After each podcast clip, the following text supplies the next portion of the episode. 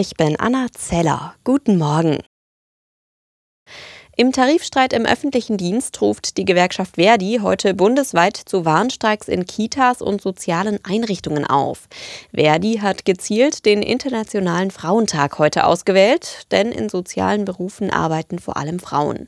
Unter anderem in Baden-Württemberg, Bayern, Sachsen und Sachsen-Anhalt können viele Eltern ihr Kind heute nicht wie gewohnt in die Kita bringen.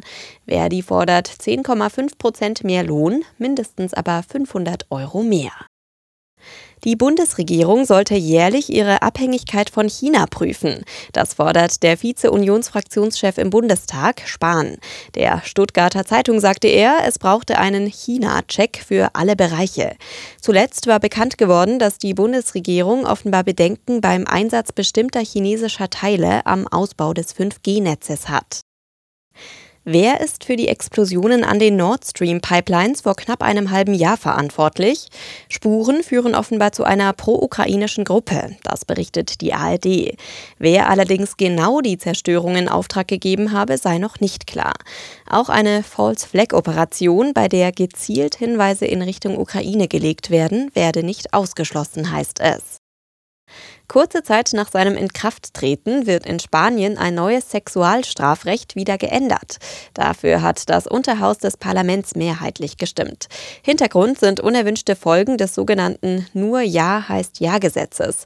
Unerwartet wurden mehr als 70 Sexualverbrecher in Spanien vorzeitig aus der Haft entlassen. Das Gesetz hatte höhere Höchststrafen, aber teils auch niedrigere Mindeststrafen eingeführt aus im Achtelfinale. Borussia Dortmund hat es in der Fußball Champions League nicht in die Runde der letzten acht Teams geschafft. Nach einem 1:0 Sieg im Achtelfinal-Hinspiel verlor der BVB am Abend das Rückspiel beim FC Chelsea mit 0:2. Vor einer elektrisierenden Kulisse in London geriet der BVB vor allem in der ersten Halbzeit ganz schön ins Schwimmen und kurz vor der Halbzeit auch verdient in Rückstand.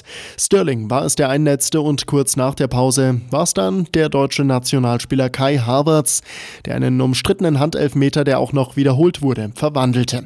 Bitter für den BVB, der im Rückspiel aber auch offensiv zu wenig entgegenzusetzen hatte. Chelsea also im Viertelfinale, genau wie Benfica Lissabon, das sich gegen Brügge durchsetzte. Justin Werner, Sportredaktion.